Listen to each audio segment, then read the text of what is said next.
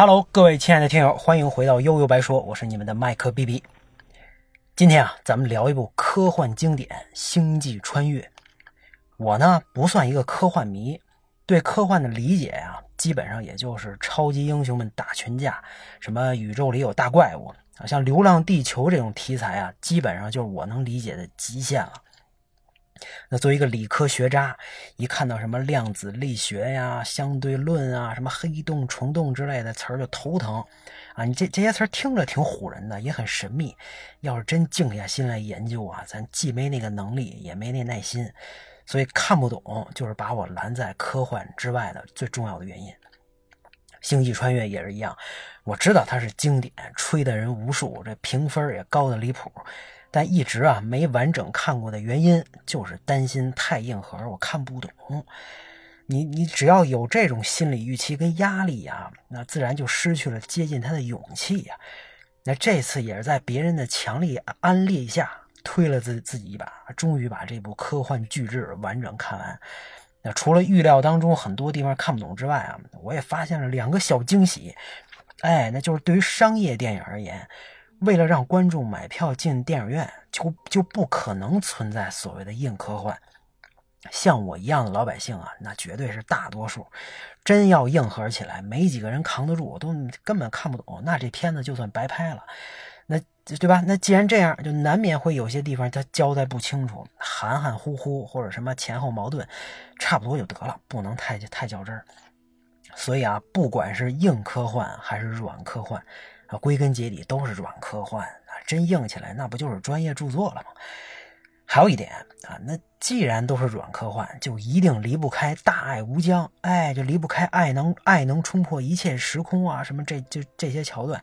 这时候一切科学理论都变得苍白无力，你不管包装设计的多专业，这这最后都会变成一种信仰和玄学。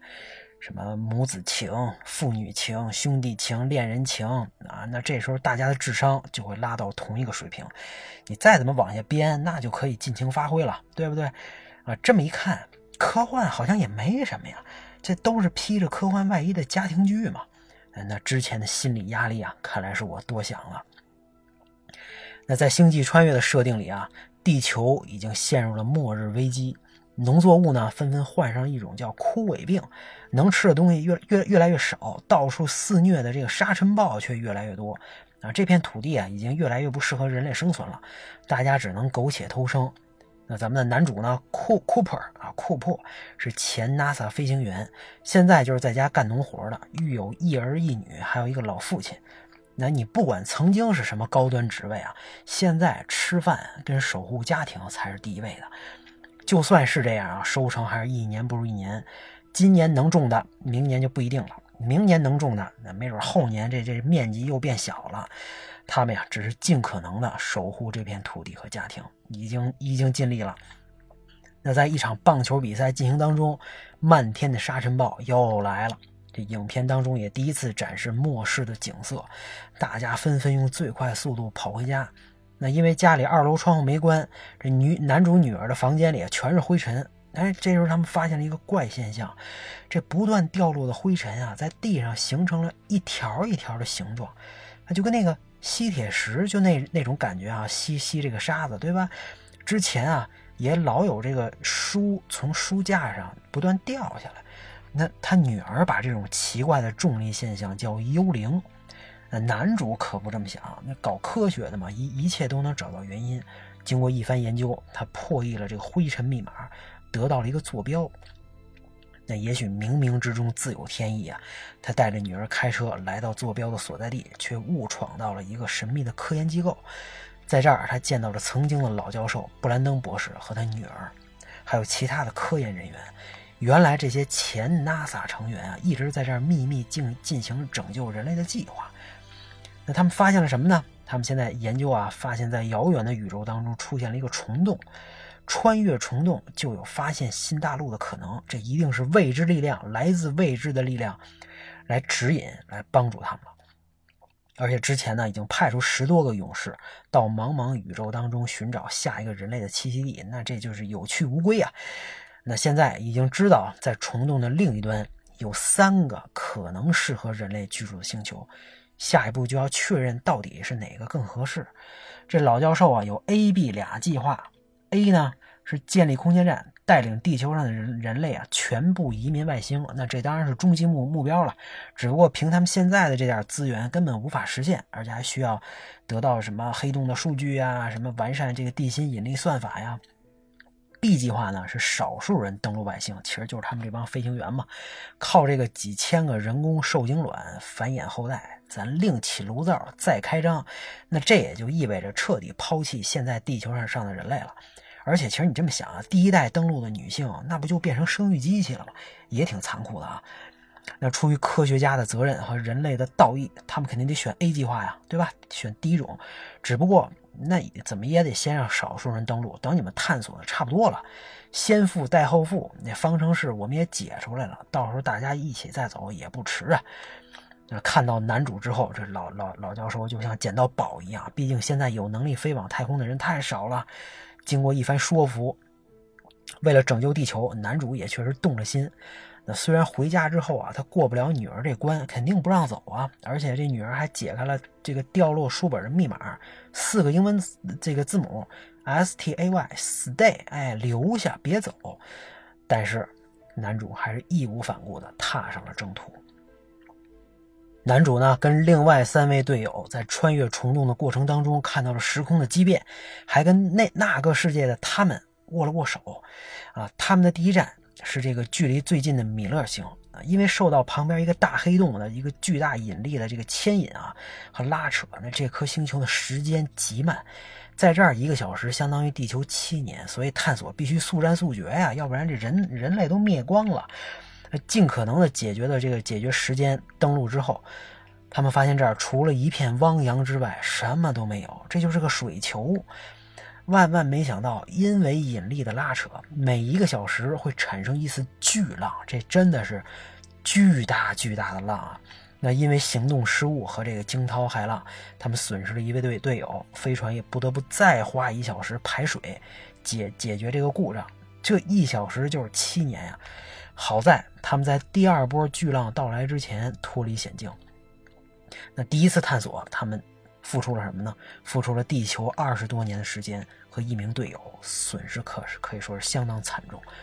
那回到基地之后，这黑人大哥还在等他们，只是这胡子已经渐白了。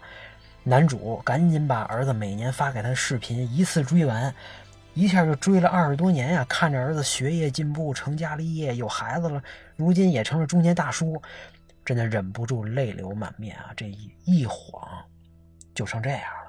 这时候，他女儿也已经成为了老教授的助手，是个中年女人。而当年父亲不顾劝阻就离开的心结啊，对他来说依然挥之不去。那在老教授去世之前，他把真相告诉了男主女儿：原来根本就没有 A 计划，他早就解开了方程，但是黑洞的关键数据不可能拿到，从一开始就只有 Plan B，地球上的人啊难逃一死。回到太空啊，因为之前的这个失败和燃料不足呢，剩下的这俩星球他们只能二选一了。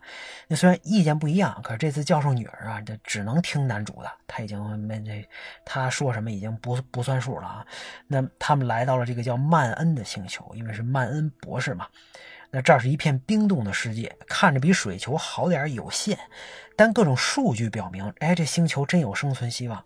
曼恩博士也亲口验证了这一点，也告诉大家。确实只有 B 计划的存在，这 A 计划呢就是个幌子。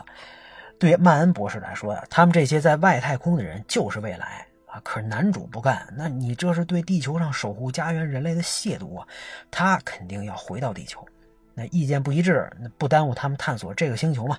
可是没想到，曼恩博士突然把男主对讲机扔掉，把他推下悬崖。原来所谓的数据都他妈是捏造。啊，这个星球根本就不存在人类居住的可能。曼恩博士早已经绝望了，他很清楚，只要自己按下那个按钮，就一定会有人来找他，啊，他也就有存活下去的希望。所以陷害男主，后后来又炸死黑人大叔，一切都在他的计划之中。但没想到啊，他偷走的这飞船却无法和空间站完美匹配连接。他强行进入呢，反而让自己早早领了盒饭，也导致这空间站给炸毁了一部分。那好在男主啊，这个被教授女儿救下，一顿操作救回了空间站。然而他们根本没时间庆祝，这空间站已经划入了这个这个大黑洞的势力范围啊！他们只能利用引力弹弓效应，把空间站弹向最后一个星球，代价是两个一直陪伴的机器人牺牲。那为了女主能更好的生存呢？男主最终选择了把她送往那个最后的星球，自己被黑洞吞没。可是没想到，男主却意外进入到了一个五维空间，超大型立方体，在这儿啊，无数空间不断重叠重合，时间和空间好像只是一个个选项。男主进入上帝模式，他看到了女儿的房间，也看到了当年和女儿分别的时刻，却只能困在书架之后追悔莫及。这时候他没办法，不断移动女儿书架上的书，让这书掉在地上。哎，这也正是开头。说这个书不断的往下掉，而且女儿解开 stay 这个密码的秘密，但这个世界的男主啊，依然选择了义无反顾的离开，没用啊！但就在这个这个他绝望的时候，同在五维空间的机器人发出声音，他拿到了黑洞数据。这时候男主顿悟，原来所谓帮助地球人的神秘力量啊，那个所谓的他们，就是未来未来的我们，就是地球人自己啊！于是呢，他传递灰尘坐标啊，通过送给女儿的手表指针传递摩斯密码，也就是黑黑洞数据。那现实的世界当中的中年女儿也心有灵犀，明白了这一切。这是什么？这就是爱呀，能够穿越一切时空的神秘力量。那女儿拿到了数据，解开了这个引力公式，也拯救了地球。再次睁开眼，男主已经躺在了病床上。他身处女儿在土星附近建造的空间站，这时候人类呢已经大规模移民到了这儿。只不过，尽管他实际年龄已经一百二十多岁了，但男主实际啊也只长了几岁而已。那再跟女儿相见相见，面前的已经是一个一百多岁的老人啊，蜿蜒曲折，他终于啊没有留下遗憾，还是跟女儿见面了。话呢也不用说太多，能在这儿见面已经证明了一切。女儿不愿意让男主看到自己的离世啊，在另一个星球才有真正需要他的人，谁呢？也就是教授的女儿嘛。男主这时候也不再犹豫，偷了一艘飞船，再次飞往那个满是回忆的太空，去往最后的那个星球，因为在那儿等待的同样是希望和美好。那关于星际穿越的剧情大致就是这些。其实你这么看的话呢，抛开那些物理概念，抛开一些视觉效果。感觉也没有那么难以理解，就像咱们一开始说的，它所体现的内核还是人与人之间、家庭之间的羁绊和感情。而且相信每个人，你就算带入到一种虚拟的场景当中，带入到你的现实生活，我相信大家都会有很多感触，都会想，我们应该珍惜身边的人。那以后我也会再尝试开一期啊，把我对剧中几个人物的一些个人的理解来跟大家做分享吧。关于星际穿越的故事，咱们今天就说到这儿，大家拜拜。